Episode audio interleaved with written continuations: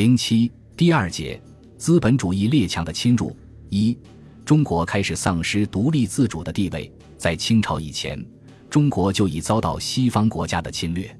一五一六年，明朝正德十一年，葡萄牙人到达广东，占据东莞县的屯门、南头等处。五年以后，被中国政府用武力赶走。后来，葡萄牙人又和倭寇、日本海盗相勾结，骚扰中国的这。闽沿海一带达二十年之久，直到一五四九年，嘉靖二十八年才被赶跑。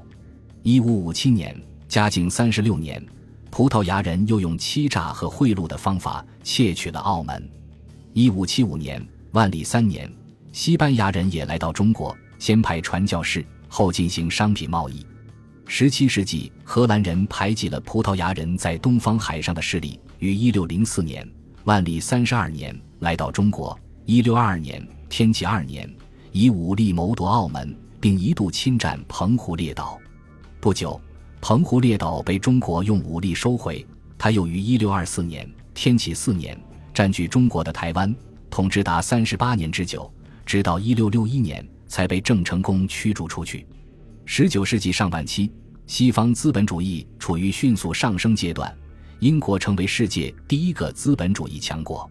随着世界资本主义的发展，资产阶级必然要加强对外掠夺和扩大海外贸易，以寻找殖民地市场。当时处于封建主义统治下的落后的中国，正是西方资本主义侵略的最好对象。清朝统治者对西方资本主义的入侵，采取闭关自守的政策，外交是内政的继续。清政府最初确定这种政策。是和镇压汉族人民的反满斗争、消除内乱相联系的。如马克思所说，推动这个新的王朝实行这种政策的更主要的原因，是他害怕外国人会支持很多的中国人所怀抱的不满情绪。中国封建社会自给自足的自然经济，支持了这种闭关政策成为可能。一七八九年，乾隆给英王乔治三世的上谕说。天朝物产丰盈，无所不有，原不借外夷货物以通有无。清政府的闭关自守政策，阻碍了中国人对外部世界的了解，窒息了生机，并助长了清朝统治者的狂妄自大和愚昧无知。这种政策虽然抵制了正常的商品贸易，却抗不住外国的鸦片和大炮。马克思说：“与外界完全隔绝，曾是保存旧中国的首要条件。”而当这种隔绝状态在英国的努力之下被暴力所打破的时候，接踵而来的必然是解体的过程。正如小心保存在密闭棺木里的木乃伊，一接触新鲜空气便必然要解体一样。一八四零年开始的鸦片战争是中国历史的转折点。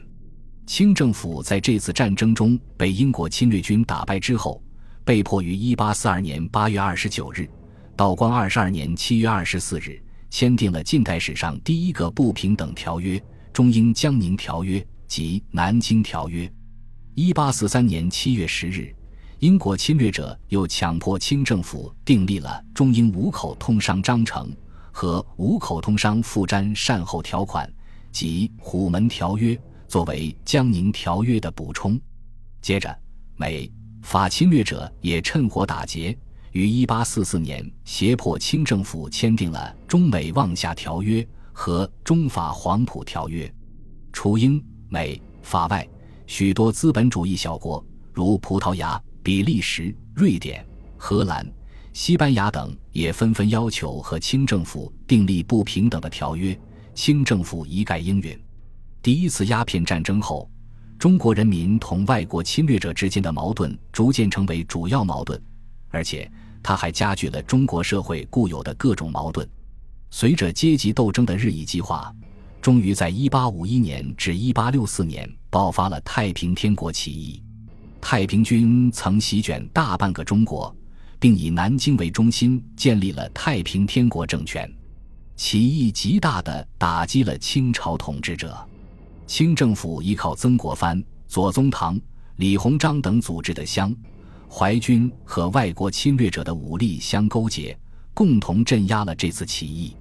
在镇压太平天国的过程中，清政府变得更加虚弱了。继第一次鸦片战争之后，清政府又在五十年代败于英法联军发动的第二次鸦片战争，被迫和英法侵略者分别签订了《天津条约》和《北京条约》。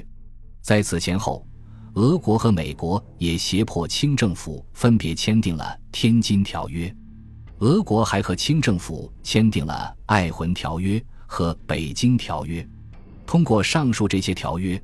外国侵略者不仅迫使清政府割地赔款，更重要的是取得了进一步侵略中国的各种特权。这些特权的范围极其广泛。从这些特权可以看出，中国不再是一个独立自主的国家了。现将各种特权分数如下：一、协定关税和海关行政权。《江宁条约》中规定，英国商人应纳进口、出口货税、饷费。均以秉公议定则立，这一规定使中国的海关丧失了自主权，成为一种协定关税。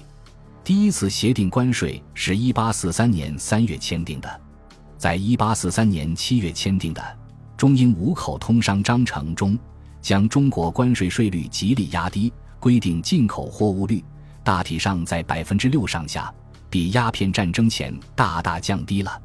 这自然有利于外国侵略者。一八五八年，中英《天津条约》订立后，明文规定了“直百抽五”原则，主要进口货物税率又比一八四三年降低了百分之十三到百分之六十五不等。外国侵略者为了逃避中国的内地税，还用一次交纳子口税的办法，以代替交纳礼金。一八五八年签订的《中英《天津条约》中，对中国内地税做了严格的限制，洋货进入内地。或洋商从内地收购土货出口，只需交纳一次百分之二点五的子口税，就可遍运天下，不必像中国商品一样必须逢关纳税、遇卡抽离了。从此以后，外商可以免各自口征收纷繁，而中国商人则仍需受各关卡的层层苛敛。外国侵略者还进一步攫取了中国海关的行政权和中国关税收入的支配权。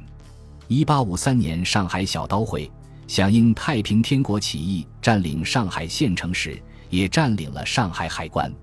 上海英领事阿里国 （Artalcock） 与小刀会起义被镇压后，乘机提出外国人参与管理海关的主张。美、法领事表示赞同。三国领事遂与上海道台吴建章议定，于同年七月成立了由英、美、法各派一人组成的税务司。上海海关的管理权就这样落到了外人手里。第二次鸦片战争后，根据中英、中美、中法通商章程规定，任凭总理大臣邀请英、美、法人帮办税务，并严查漏税等事。由于英国势力较大，英人李泰国 （H. N. 类于1859年被委任为中国海关总税务司。当年他就按照上海海关的一套办法。在广州组织关税务司，一八六零年至一八六三年，又设潮州、宁波、福州、镇江、天津、九江、厦门、汉口、烟台、东海等关。一八六三年，英人赫德 （Robert Hart） 继任总税务司。从一八六三年到一九零七年的期间里，赫德又设海关三十余处。至此。中国的海关行政权完全落到外国侵略者的手里。二、沿海贸易权，任何独立的国家，外国商船只能在限定的口岸进行贸易，而不能在沿海口岸之间转口贸易。江宁条约订立后，我国沿海贸易权开始丧失。江宁条约中规定，英人可在五口贸易通商无碍，这含有应允英国商船。可自由航行于五口之间的意思。后在中法、中美《天津条约》中正式承认了外国商船可以自由在各通商口岸转口而不重复课税。一八六一年，上海税务司制定的《沿海贸易法》中更明文规定，外商在一口纳税后即可进行沿海贸易，自由出入，而中国商船反不能享受此种权利。三。内河航行权和内地通商权，内河航行权与内地通商权，也是一切独立国家不容侵犯的主权。这种主权的丧失由《中英天津条约》开启端。《天津条约》中规定，长江一带各口应商船之具可通商，自汉口溯流至海口各地，选择不逾三口，准为英船出进货物通商之区。这种规定，名义上自汉口以下只开三口。实际上，沿江各处城镇均可上下客货，并且可以从议定口岸前往各地各处游历通商。这些条款订立后，根据利益均沾原则，未定条约国家也可享受此种权利。四、开放商埠和领事裁判权。两次鸦片战争后，中国被迫对外国开辟了许多商埠，沿海沿江有广州、汕头。琼州、福州、厦门、台湾、宁波、上海、烟台、天津、营口、镇江、九江、汉口等十四个商埠，陆路上新为俄国开辟的有伊犁、塔尔巴哈台、喀什噶尔、库伦、张家口等五部。根据《中英天津条约》，外人可以在开辟的商埠内租地盖房、设立站房、修建礼拜堂、开设医院、购买坟基等。这些外人居留区后来发展成为租界，这不但严重的破坏了中国领土主权的完整，而且成为外国侵略者对中国进行政治、经济和文化侵略的根据地。领事裁判权开始于《虎门条约》，在这个条约中规定，凡中国人与英国侨民交涉诉讼，英国领事有权听诉，其应人如何科罪，由英国议定章程，法律发给管事官照办。这是破坏中国司法主权的领事裁判权的开端。后来，《中法黄埔条约》《中英天津条约》中又都做了具体的规定。《中法黄埔条约》中规定，佛兰西人在五口地方，如有不协争执事件，均归佛兰西官办理。《中英天津条约》中规定，英国民人有犯事者，皆由英国承办。领事裁判权严重的破坏了中国的主权。是一种政治性的侵略。五、最惠国待遇，最惠国条款完全是对外国侵略者的一种片面的优惠。首先开启端的是《虎门条约》，其中规定，中国将来如有新恩施及各国，亦应准英人一体均沾。后来，《中美望厦条约》《中法黄埔条约》都有类似的规定。最惠国待遇的范围非常广泛。而且，只要一个国家取得这种特权，其他国家皆可沿用。